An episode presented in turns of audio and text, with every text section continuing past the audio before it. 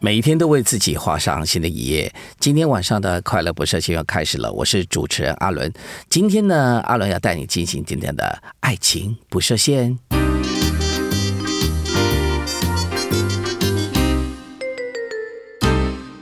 是的，我们的爱情不设限呢，长期关心那个同志的议题，还有呃婚姻平权，还有包括这个性别平等，还有我们需要做一些性教育。为什么谈这些呢？其实都是我们台湾现在非常欠缺的。台湾虽然已经是已开发国家这个地方啊，可是呢，我觉得它在某些部分的我们的心智啊，好像还是呃明智未开的感觉。为什么呢？其实还有很多事情大家都不了解，甚至呢有人认为，哎，我们谈谈这个同志议题，或听听我们这个节目呢，好像这个单元听完爱情不设限，我们就会变成同志。哎，如果这样子的话，那问题还蛮严重的。对，如果有这么大的功效。哎，我这个节目就太棒了，有这个功能，事实上是不可能，好吗？所以今天我非常开心，依然请到了婚姻平权大平台的电子报的负责人钟毅，以及婚姻平权大平台的公关 Benson 两位好，再次问候大家。大家好，我是 Benson。大家好，我是钟毅。是的，哎，今天我们来谈一个话题啊，这是我这次录音的过程里面非常期待听到的，就是关于这个呃。男同志的交友文化，我们今天是锁定在男同志，好不好？锁定的男同志，因为大家有很多对男同志的这个呃交友文化里面很多的特别，比如说有人什么什么什么喜欢熊啦，喜欢猴啦，喜欢啊喜欢狗啊，没有没有喜欢狗，还有喜欢什么像什么什么一啊零啊，还有什么那个那个那个什么呃一大堆的什么钢胶啦，什么胶的一大堆哈，我我就觉得很很很狐疑，那很多人就觉得很好奇，也就是因为强调了这些东西。其实，他对于那个呃同志文化就充满了呃，不论是排斥。污蔑，或者是觉得很肮脏，这也估呃要要看到我们台湾或者是我们这个环境中对性教育本体啊有没有够开放跟理解。所以，我们今天我想这个主题呢，很多人可能就会觉得我们今天收听率会大增啊。OK，那我们今天来不妨来聊聊这个很刺激的话题。但是你放心，我们一定是在一个非常合理状态下来讨论的，所以罚单也不用来哈，因为呢，我们已经从这个学历、从这专业的角度来探讨。我基本上。上呢，要听到新三色在我们节目里还蛮难的，所以成议题丢给你们的时候，你们两个是不是有十条线的感觉？要如何讲呢？来，我们请这个负责公关的这个 Benson 来说说。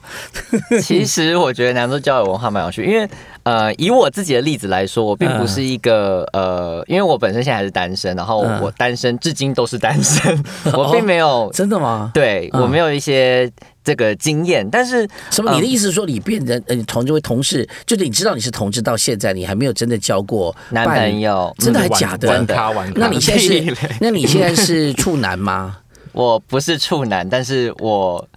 对，我不是处男。对，OK OK，所以你没有真正的交过男朋友，没有真正交过男朋友，但我不是玩咖，假的，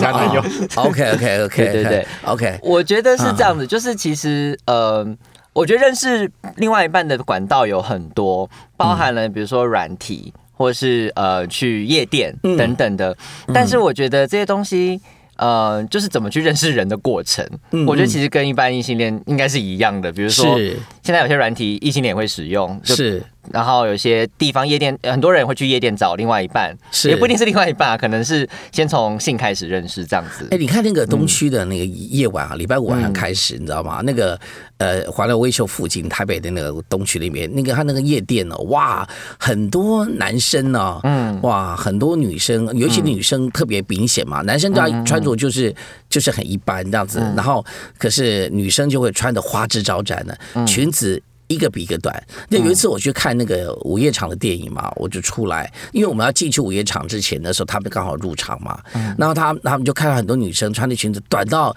已经不能再短了，我就很我就一边看一边很想笑。然后呢，呃这种是这些美女呢，我不得不就会一只眼睛想去看到她们。然后更妙的是呢，她一边走一边拉着裙子往下拉，我就想说，你一定穿那么短了，再怎么拉也不会。也不会变长。然后我觉得他们很多是充满了不安全感的。嗯我觉得在夜店这种地方，我觉得很多女生是又又期待又怕受伤伤害，对不对？嗯，对啊，我觉得其实一一方面可能是夜店比较暗啦，所以大家可能也不会真的看得很清楚。是，对啊，那但是有些在跳舞的过程中，可能会有一些肢体接触，是，嗯，然后是可能就会有一些肢体上面觉得，哎，这感觉很不错啊，或什么的。是的，哎、那我们就来讲讲看这个男同志的交友文化里面，我想听我们听我这个钟毅来讲讲。讲，中医是负责电子报的吧，应该有听过一些有呃同志的故事，或者你自己呃理解的一些状态，男同志的交友文化的特别地方。但电子报不会写跟男同志有关，交友话不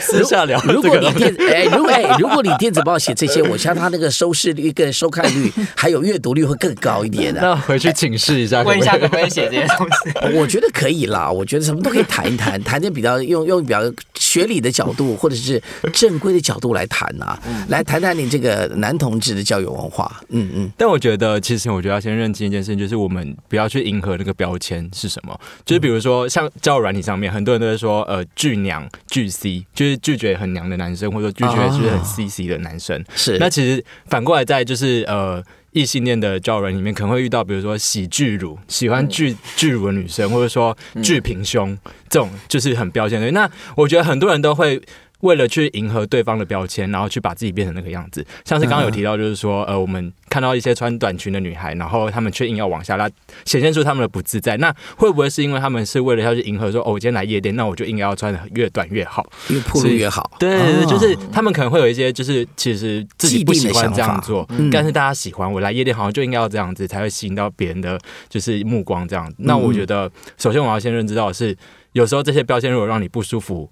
那我觉得真的不需要为了这些人而去改变自己太多。嗯嗯嗯嗯，或者说在同志、男同志的交友的这个体系里面，有很多的什么叫做熊啊、猴啊，还有肛交这个议题，我觉得都可以来谈谈，因为这些议题都是很多一般人都会觉得不理解，甚至觉得呃同志被标签化的非常重要的关键。嗯我们今天开始要来讲我们这个男同志的交友文化里一个非常重要的一个。这个特色分类，就像呃异性恋里面会讲到，哎呀，我喜欢胸部比较大的，我喜欢屁股比较大的，或者喜欢短头发、长头发，会有不同的类别嘛。那呃，包括也有男生不喜欢胸部太大的，包括这个呃太丰满的。或者有人就喜欢丰满的，这种类型也是会有不同嘛，对不对？那女生看男生也有不同，比如说有喜欢男生要很强壮的肌肉型的，有人就觉得呃看到肌肉就很恶心的啊。我觉得女生就有一些朋友，他们很怕他看到肌肉型的男生，那他觉得一点都不性感。那呃，所以每个人看法都不一样。那这是不是这不这种分类跟差别，是不是也呈现在男同志的这个呃圈子里面呢？啊？来，那两位哪位先说？来，我们请这个钟毅先说。钟毅有有有看来经验好像比较丰富一点 啊。害我不敢说。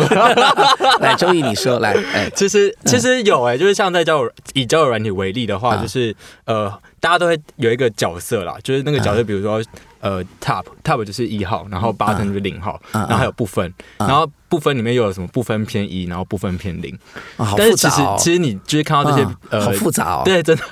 的，就有时候会想我到底是哪一个？对，然后嗯就是有时候他只是这样写，但是实际上遇到的时候。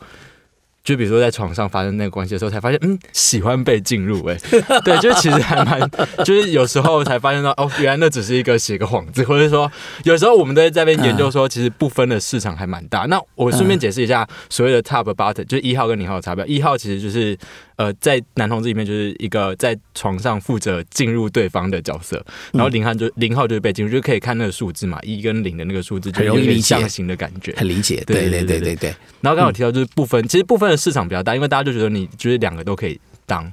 哎，这个时候我们就会讲到一个非常重要的关键，人家就因为一个零啊，就看到这个重要重要的关键就是所谓钢胶的问题。嗯那钢胶这个东西，其实阿伦去查一下钢雕的历史啊，那其实后来赫然发现，原来。异性恋对肛交是有文化的，也有这个过程的。那我才吓一跳，我觉得啊，这个异性恋也会肛交吗？这是让我有点吓一跳。那各位两位呃，就了解你们怎么看呢？其实因为我身边很多女性朋友，啊那我们有时候也会聊一些这种比较私密的话题，是然后呃有时候会聊到就是呃关于性交这一块，那有些女生就会表达说，有时候她男朋友会想要肛交，那我就会说，哎、为什么会有这个想法？其实有些想法是，我觉得其实有些时候是对女生比较不礼貌的，有一些部分可能是女生可能紧起来，嗯想要避开；另一方面是觉得做就是肛交这件事情可以。不用戴保险套，但是我这边都要鼓励大家还是要使用保险套，不管异性恋跟同性恋，因为他们觉得那样子的话比较不会呃，比如说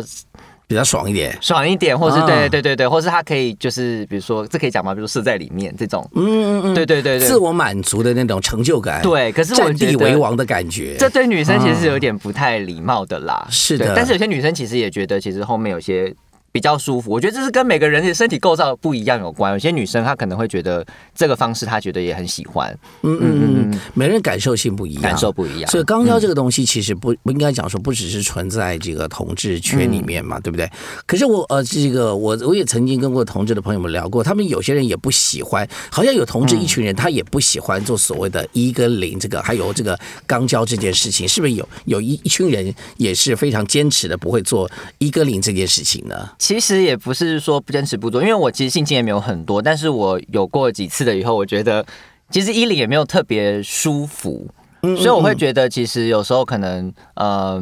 一些比如说爱抚的过程，可能其实就足够达到一些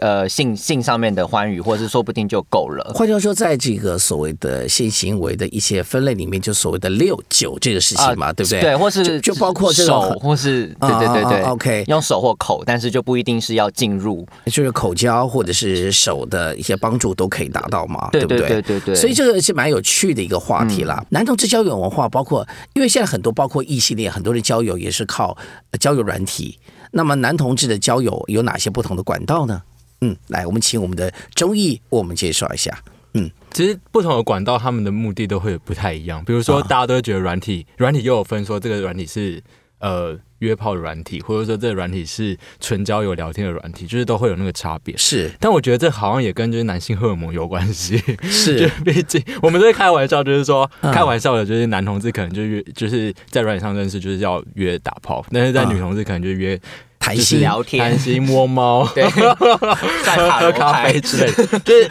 我们都会说，就是我们听女同志说，就是好像女同志要约炮，可能要经过几个月这样子，男同志可能一天 就可以完成这样子。是，那换句话说，其实，在某种层面看起来，在网络上的异性的一些男生，他在网络上交友的目的就跟女生也完全不一样了、哦。是这样说，其实这种落差其实还蛮大的，是吗？我觉得身体上面的基因跟那些因素一定会有影响，而且他们可能就觉得说，他们的交友目的。会，我觉得会被这个社整个社会大环境下所影响，就是说我今天上这个软件，好像就应该要做这件事情，哦，对，或者是我想做这件事情就应该上交友软体，或者我上了交友软体，人家也一认为我一定要干嘛？嗯，对对对，哦，就会有这种误解迷思嘛，对不对？嗯，可是如果不靠这个交友软体，怎么去找到人？其实也是一个关键嘛。不论是现在很多男女有没有，也都很难交到很适合的男女朋友，那何况是男同志或女同志啊，是吗？嗯嗯，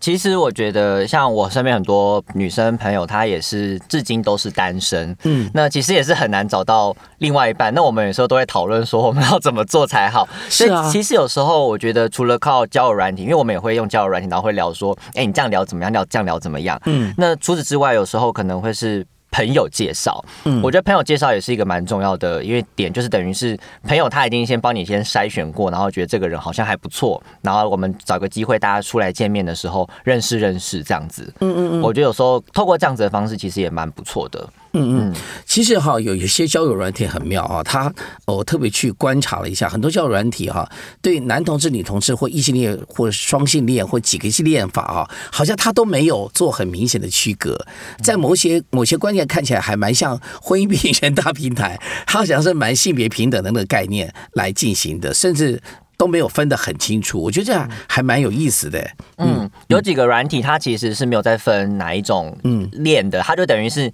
你是找男生还是找女生，就这样子而已，很简单。嗯所以其实。也很方便在这个软体上面找，但是有时候你也会不知道对方的目的是什么，因为有时候对方有些人是说像是我在交友软件，上面他们遇到一些直销的朋友，他们是上来找找人找下线的，也是有，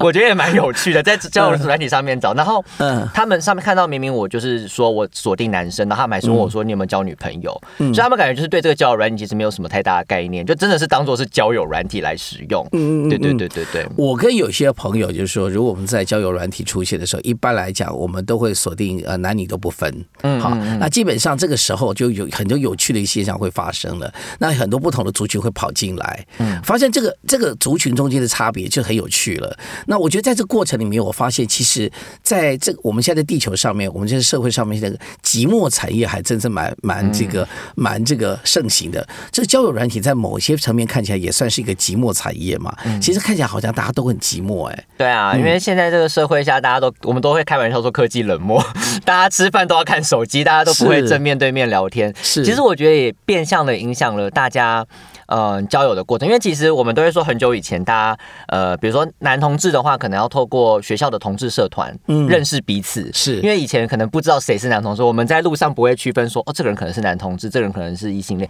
很少会有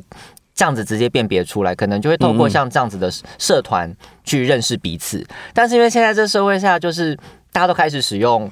比如说交友 Line、Facebook 或者交友软呀呀呀其实基基本上连 Facebook 都可能是你随便加一个人好友，可以就可以开始聊天了。他根本就不需要有很多机制，那你可以选择要不要跟这个人聊嘛，你可以把这个人封锁或者什么的，其实很简单。所以我觉得现在的门槛越来越低，就越来越容易跟人家聊天，可是导致大家好像。面对面的时候，你反而不知道聊什么，可是你在网络上面很会聊。我觉得也是一个现在一个很很有趣的现象，不管是同性恋跟异性恋，好像都有这样子的状况。话要说，现在其实大家好像就是我们说交友软体好像是在约炮，可是真的很少来谈心，对不对？对说难听点，盖盖棉被纯聊天也可以啊，对不对？嗯这时候好像那个我们这这个中艺他有意见，哎，你说关于盖棉被纯聊天的部分，是啊，其实也是可以。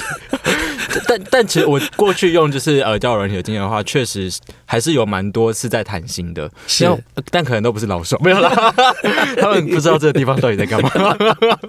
今天我们聊了好多关于这个什么一压零啊，还有各方面，我们也谈了一些观念。那不知道大家能不能听懂？如果没有听懂的话，不妨来到我们的呃阿伦的快乐不设限的脸书粉丝团，把我们的 YouTube 的影音档呢重新回播听一遍。其实我们讲的很清楚哦，其实我们期待这个单元里面给大家很正确的呃性教育的观念。那么也要讲聊清楚什么是一，什么是零，什么是肛交，要讲清楚说明白的，因为这个事情是很重要的。因为很多人都把性这个事情是非常严重的污名，所以今天我们今天聊男同志这个文化，其实有点冒险，你知道为什么？嗯，这个的基础，阿伦是认为要在一个性教育非常成熟的环境，嗯，比如像呃，我们讲欧洲啊、或者北欧，或者比方是瑞典，或者是芬兰那个国家，他们谈性是一个非常的一个正确的观念，所以他们在在性这个事情的看法呢，跟我们这里东方国家是很很大的差别的，所以谈起来其实很不对等，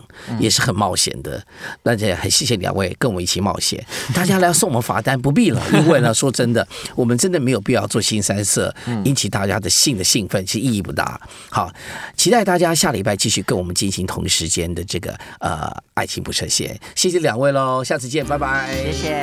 拜拜。